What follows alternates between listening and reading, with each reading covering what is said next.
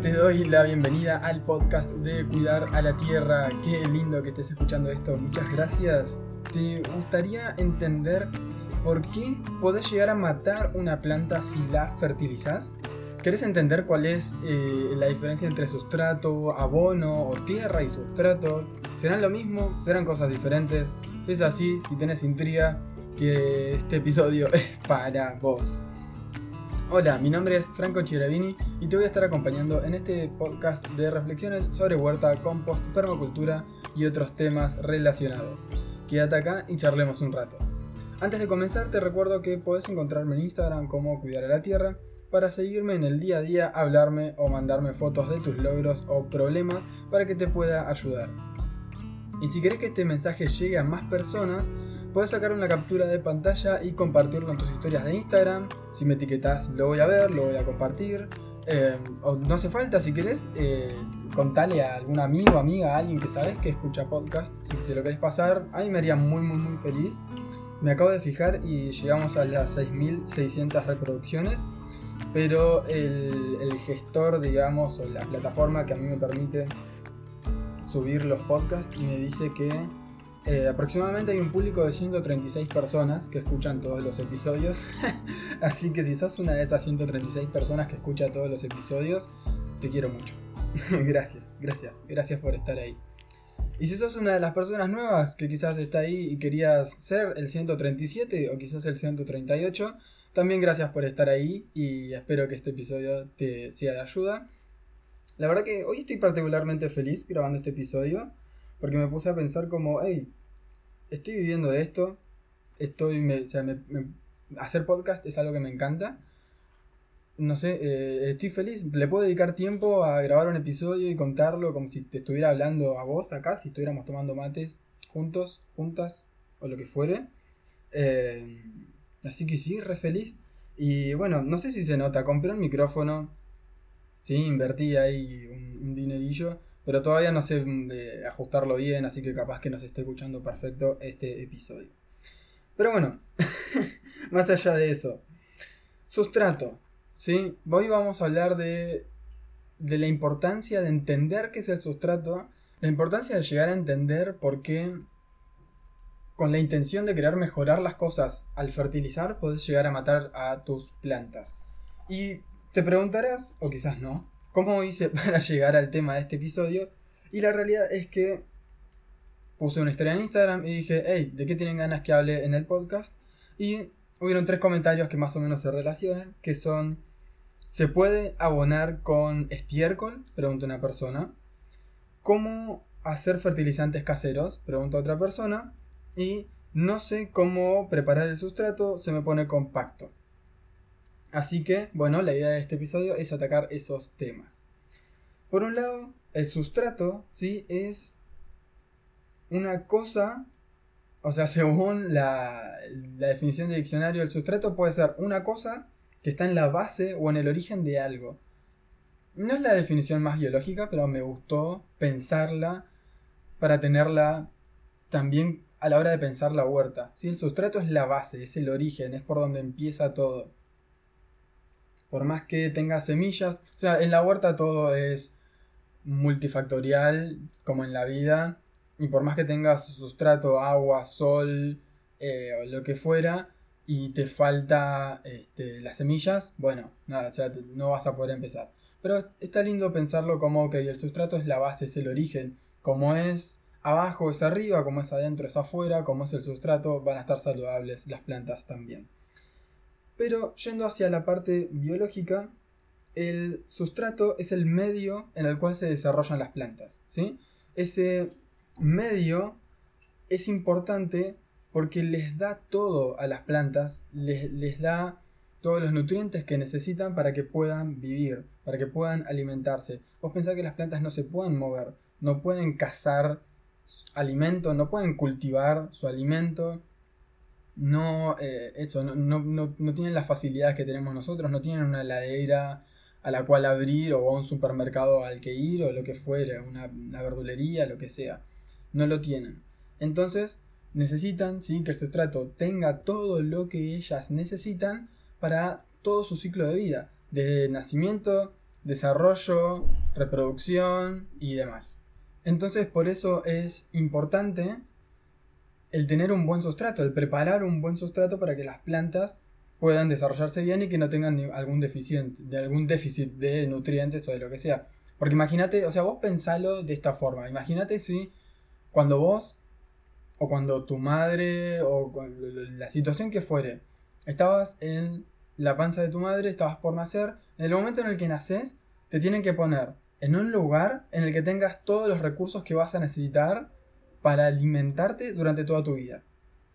Pensalo de esa forma. Pensá, imagínate, o sea, la cantidad de comida tendría que haber una casa entera o algo así que tenga toda la comida que vos necesitas comer. O puedes pensarlo de otra forma, quizás podrías estar en un lugar que tenga una huerta que vaya produciendo comida a la medida en la que vos necesitas, pero vos no serías capaz de moverte. Algo así es lo que pasa en el sustrato, ¿sí? algo así sucede en el sustrato. Pero bueno, el sustrato es el medio, ¿sí? El sustrato es el medio y es importante porque le va a dar alimento durante todo su ciclo vital a la planta. Entonces, en eh, la naturaleza, el sustrato puede ser tierra, ¿sí? Puede ser, no sé, o sea, en, el lugar en el que estés, si tenés algún espacio, lo que sea, que haces un pozo y hay tierra, bueno, el sustrato puede ser tierra y eso va a, va a tener una gran, gran, gran variabilidad porque va a depender del ecosistema en el que estés, va a depender eh, qué cosas hayan habido antes, o que haya, qué cosas hayan llegado, o qué personas hayan llegado antes que vos a ese espacio, quizás lo hayan modificado.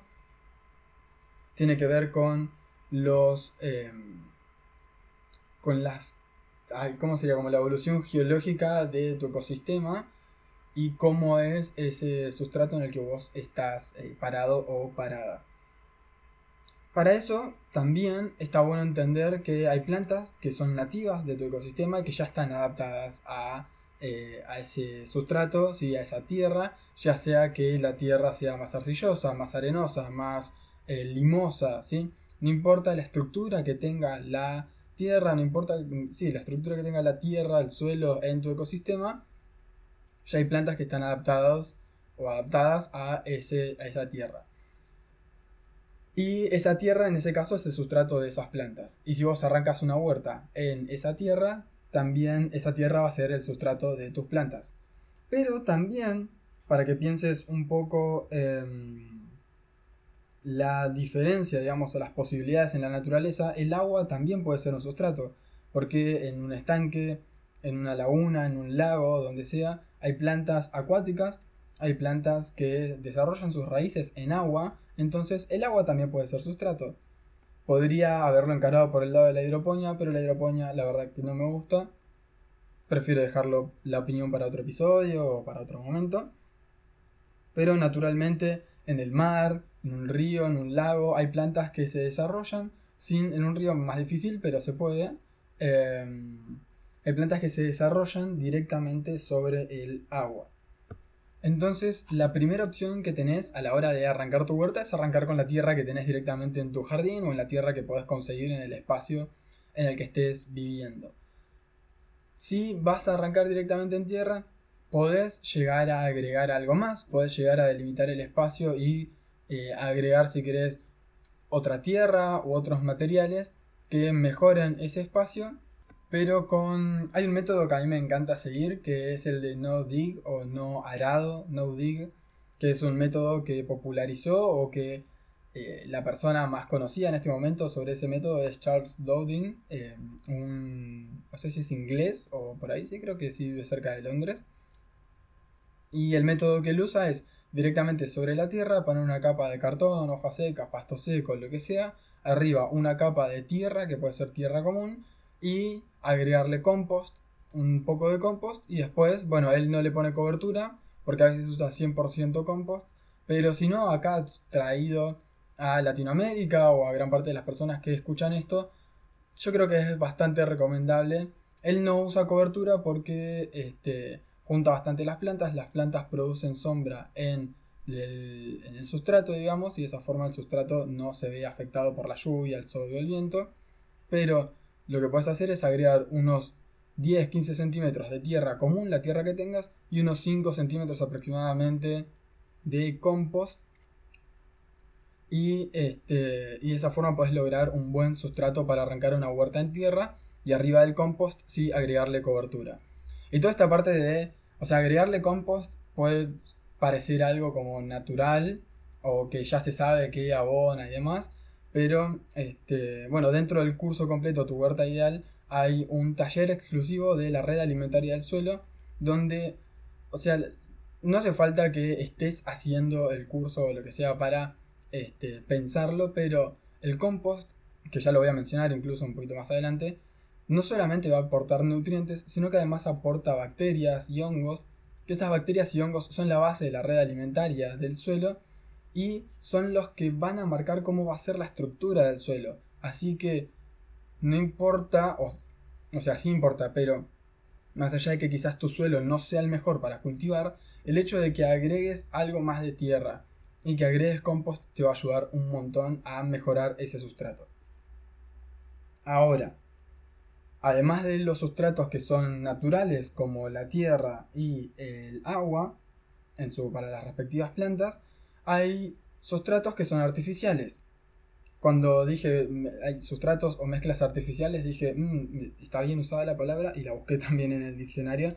Y artificial es algo hecho por el humano y no por la naturaleza, así que claramente sí, porque quizás, digamos, nosotros no es que hacemos, o nosotros no hacemos la tierra, no hacemos el, com o sea, como que son procesos naturales, pero la mezcla sí es artificial, la mezcla o elegir qué mezclar sí es artificial.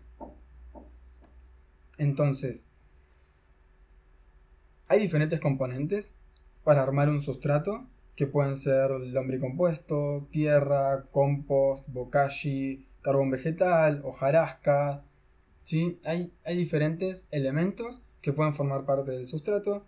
No, o sea, no es que cada una de estas cosas es sustrato, sino que la combinación de estos elementos puede generar un sustrato para tu huerta. El sustrato que más recomiendo para macetas, por ejemplo, es 70% em, tierra, 30% compost. Ya estás bastante bien. Espero que no se escuche el gatito que está llorando. Eh, esperemos que, no llore mucho tampoco. 70% em, tierra, 30% compost o 50% tierra, 50% compost, dependiendo de qué tan eh, arenosa o qué tan arcillosa sea tu tierra y dependiendo también de qué tan bien eh, maduro esté tu compost, que es algo que vemos bien, bien, bien en el taller de compostar simple y sin problemas, que está dentro de eh, tu huerta ideal, o que también repito cada un par de meses.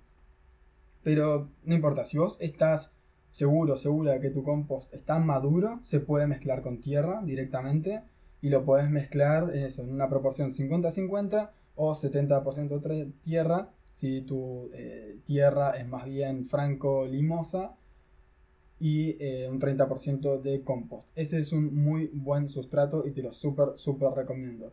Además le puedes agregar algo de carbón vegetal y hojarasca en el medio del sustrato que también eso le va a dar más porosidad, le va a dar más retención de agua y además con el tiempo el carbón y la hojarasca, la hojarasca sería tipo las ramitas, hojitas que van cayendo abajo de un bosquecito o de un par de árboles que haya por ahí y eh, eso le va a dar una mejor vida al sustrato. Ahora, el sustrato, cuando uno tiene una huerta, o sea, esa huerta requiere nutrientes. Va a requerir que vos eh, saques, no es que saques, sino que las plantas absorban nutrientes de ese sustrato. Entonces, se van a desgastar los nutrientes y mucho más, y ni que hablar en una maceta. Si En una maceta, que una maceta es limitada, va a requerir, este, va a requerir con el tiempo un mantenimiento o la recuperación de esos nutrientes. Y ahora viene un poco el tema central del episodio de hoy, que es cómo asegurarte de que tu maceta, de que tu huerta, ya sea que esté en tierra o que esté en maceta, en algún contenedor, se asegure o te, te asegures de que tenga los suficientes eh, nutrientes para que tus plantas puedan vivir bien. Entonces, hay, hay dos formas de pensarlo o dos, dos palabras que son abonar y fertilizar. Hasta antes de hacer este episodio yo las diferenciaba con que los abonos son sólidos y los fertilizantes son más bien líquidos, pero la principal diferencia para mí es que los abonos son de absorción lenta y los fertilizantes son de absorción rápida. Ahora, esa es un poco una convención personal que hago, pero si buscas en internet no hay una diferenciación de esa forma sobre abono y fertilizante. Es una concepción o una convención personal, así que bueno, eso, por las dudas, aclaro, para mí esa es la gran diferencia, pero no tiene por qué ser eh, nada, la terminología que uses vos. Pero bueno, primero que nada, ya sea abonos o fertilizantes, hay una primer gran distinción, que son los abonos o fertilizantes químicos y los orgánicos. Los, eh, bueno, químicos, ni hablar, van a tener nutrientes eh, simples, van a tener nutrientes sintetizados en laboratorio, entonces van a ser elementos combinados que las plantas pueden absorber fácilmente y que van a eh, o sea, si yo voy y tiro un abono, un fertilizante químico a una planta, esa planta va a absorber mejor esos nutrientes que los nutrientes que le dan las bacterias. porque Nada, porque está más fácil, más disponible. Van a romper la relación con las bacterias y ahí arranca un desencadenamiento que no está para nada bueno en, eh, en el sustrato, que no solamente va a llevar a que tus plantas sean dependientes de esos fertilizantes, sino que además va a llevar a la eh, desestructuración o a un cambio en la estructura del suelo a partir de que estás eliminando la relación simbiótica entre las raíces y las bacterias o los hongos, u los hongos. Que bueno, esto bien, bien, bien en profundidad lo vemos en la red alimentaria del suelo, ahí en el taller de, dentro de tu huerta ideal. Pero lo importante es que tiendas eso. Si abonas o fertilizas con algo químico, vas a empezar a romper todo y no va a estar nada, nada bueno para las plantas. Pero decís, bueno, ok, no abono, no fertilizo con algo químico, sino que voy con algo orgánico. Ok, dale, vamos con algo orgánico. Primero veamos la mejor opción para mí, que es el compost. El compost es, digamos, saliendo de la definición de abono o fertilizante mía personal, el compost, el lombricompuesto o bokashi son abonos de absorción lenta, es decir, que van a ir aportando nutrientes que van a ser complejos y que van a ir de a poquito, ir liberándose y dejando y estando disponibles o biodisponibles para las plantas. Em, y en cambio un fertilizante como por ejemplo el té de banana o un purín de ortiga van a ser de absorción rápida, ¿sí? van a ir eh, directamente a las raíces de las plantas, van a quedar disponibles de forma bastante rápida y la planta lo va a absorber justamente así es, eficaz y rápidamente. ¿Cuál es el problema acá? Vos pensalo como si fuera tu nutrición. Si vos tuvieras dos opciones, una alimentación balanceada, equilibrada y que te aporta todo lo que necesitas y que tenés desayuno, almuerzo, merienda, cena y que vas comiendo de forma variada, o que de repente venís comiendo, este, o la otra opción sería comer dentro de todo normal, pero nunca comes, por ejemplo, cosas con calcio. No comes nunca cosas con calcio, o porque no comes, por ejemplo, eh, coliflor o cale o semillas o lo que fuera. Bueno, tenés una deficiencia en calcio. Entonces, lo que puedes hacer es tomar un suplemento, ¿sí?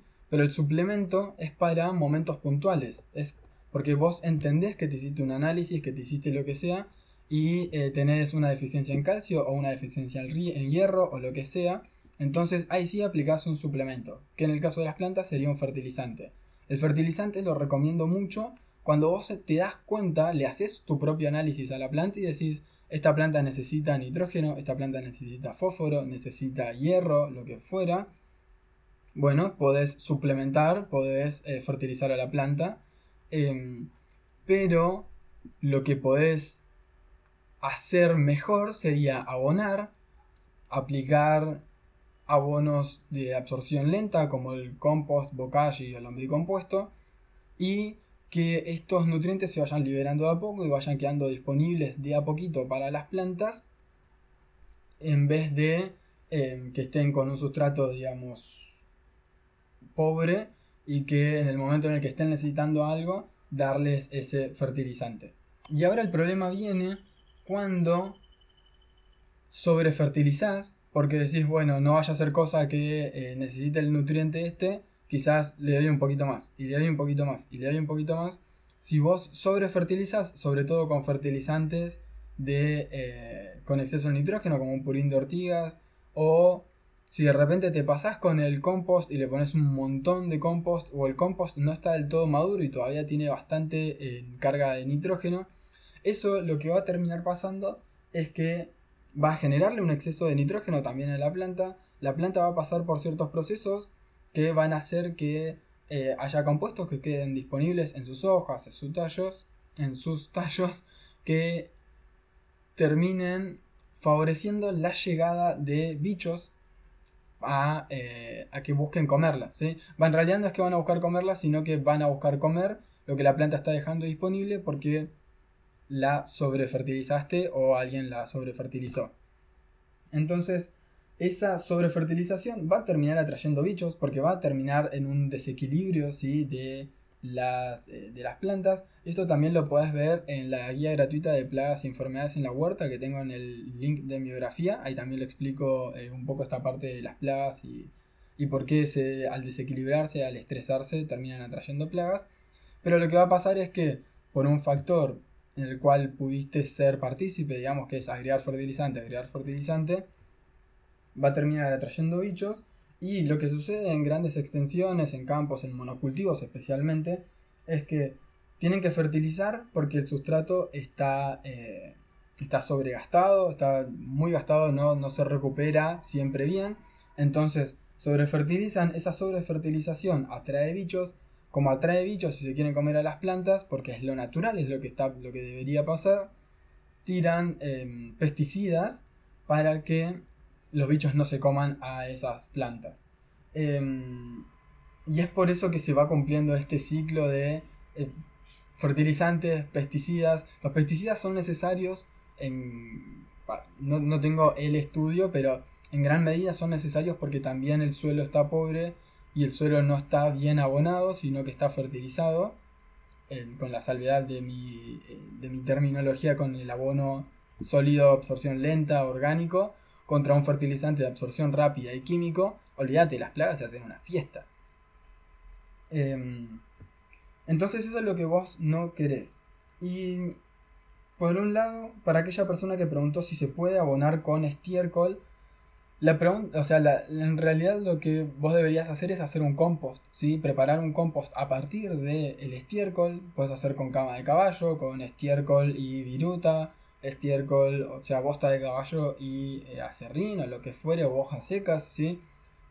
O sea, material nitrogenado como la bosta de caballo y material con carbono como cualquier residuo orgánico seco, vas a terminar generando un buen compost y ese compost sí lo agregas a las plantas.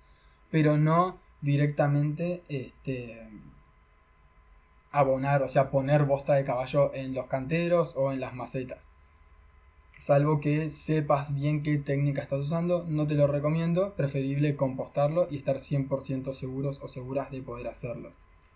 Después, bueno, la otra pregunta era, eh, no sé cómo preparar el sustrato, se me compacta mucho o me queda compacto. Bueno, si el sustrato te queda muy, muy, muy compacto, lo que está pasando es que no estás haciendo eso que mencioné eh, casi a mediados o a principios del episodio, que es preparar ese sustrato de la forma que sea, con compost, con tierra, con lombricompuesto, con bokashi, con hojarasca, con lo que a vos te parezca. Y sí o sí, arriba tiene que quedar eh, una cobertura, ¿sí? Para que no se erosione por la luz solar, para que no se erosione por la lluvia. Si cae lluvia, o las, gotas de lluvia terminan golpeando la tierra desnuda, la terminan compactando por una diferencia entre que las partículas más grandes caen primero, las partículas más finitas quedan arriba, se termina como poniendo todo más arcilloso arriba, se compacta y demás. Entonces, si tienes una cobertura, la tierra no se va a compactar y si además a esa tierra le agregaste compost o algún elemento que ayude a que em, tenga una buena estructura, nada, va a estar mucho mejor. Y la última pregunta era, ¿cómo hacer fertilizantes caseros? Y mi, mi repregunta es, ¿estás segura que querés, porque era una, una mujer, pero no me acuerdo el nombre, ¿estás segura que querés hacer fertilizantes caseros? ¿Para qué querés un fertilizante casero? En el sentido en el que yo pienso en fertilizante como algo líquido de absorción rápida. Em, a todo esto, los fertilizantes, este, o hay fertilizantes químicos como la nitrofosca o triple 15 que son pelotitas que vos se terminan diluyendo el agua, por en agua, por eso también los digo como, como líquidos. Pero por ejemplo, un té de banana o un purín de ortiga ¿Por qué querés ponérselo a tus plantas? ¿Notaste alguna deficiencia puntual o no?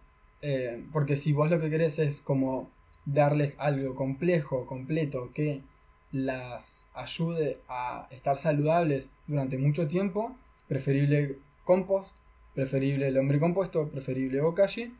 Y después, si en algún momento vos notás que hay un problema puntual, de una deficiencia de nutrientes, bueno, ahí sí, si querés, charlamos y vemos cuál es la deficiencia puntual y qué es lo que se puede hacer para fertilizar esa planta. En síntesis, entonces, el sustrato es el medio en el que las plantas se pueden desarrollar. El sustrato puede ser tierra, puede ser agua o puede ser una mezcla artificial. Esa mezcla artificial yo recomiendo que sea un 70% 30, 30% compost o como mucho, si tu tierra es muy arcillosa, 50% tierra, 30%, 50% compost, perdón. Y en algún caso puedes agregar carbón vegetal o puedes agregar hojarasca también para dar algo más de estructura y algo más de liviandad a ese sustrato. Siempre asegurándote de que el compost esté bien, bien, bien maduro para mezclar con tierra porque si no pueden ocurrir algunos problemillas por ahí. Y después a la hora de recuperar los nutrientes que necesitan las plantas de tu huerta, lo que puedes hacer es agregar abonos de vuelta de absorción lenta, sólidos como lombricompuesto, bokashi, compost. Y si vas a agregar un fertilizante, algo de absorción rápida como lixiviado, té de banana, purín de ortiga, asegurarte de por qué lo estás haciendo.